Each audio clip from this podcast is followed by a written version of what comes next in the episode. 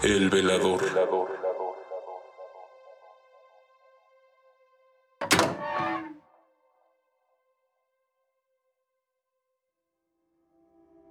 Cuenta la leyenda que en un poblado del Estado de México vivía una mujer que durante su juventud hacía prácticas de brujería y con el tiempo empezó a tener hábitos extraños.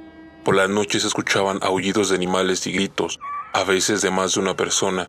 Incluso cuentan que su aspecto se comenzó a deformar, con postura encorvada, cuerpo huesudo, uñas largas, cara pálida, cabello largo y descuidado, llevando su ropa regularmente llena de sangre, por lo que su familia la encerró en una casa en lo alto del cerro de San Andrés, solo la visitaban para darle comida.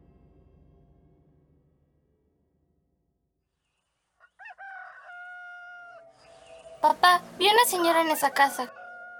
Nunca te vayas a acercar ahí. Está encerrada. Dicen que es una bruja. Está bien.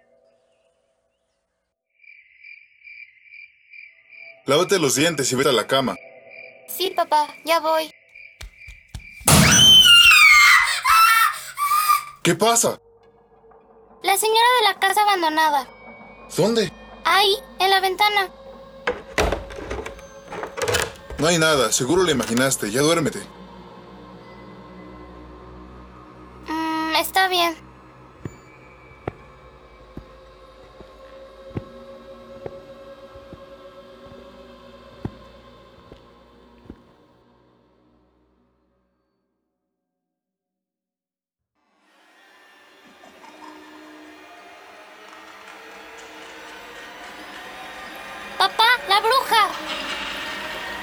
Lárgate de aquí y déjanos en paz. Papá, está en la azotea. Enciérrate y no salgas. Ahorita vengo.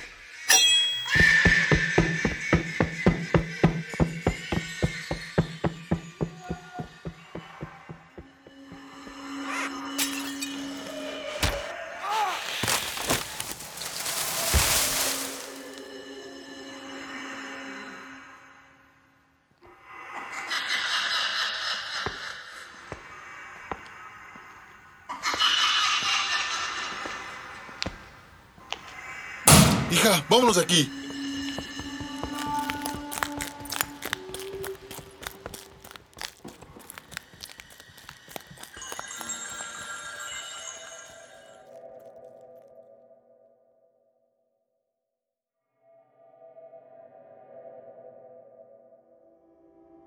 Aunque algunos afirman que se trata solo de una persona con problemas mentales, muchos otros creen que es auténtica brujería.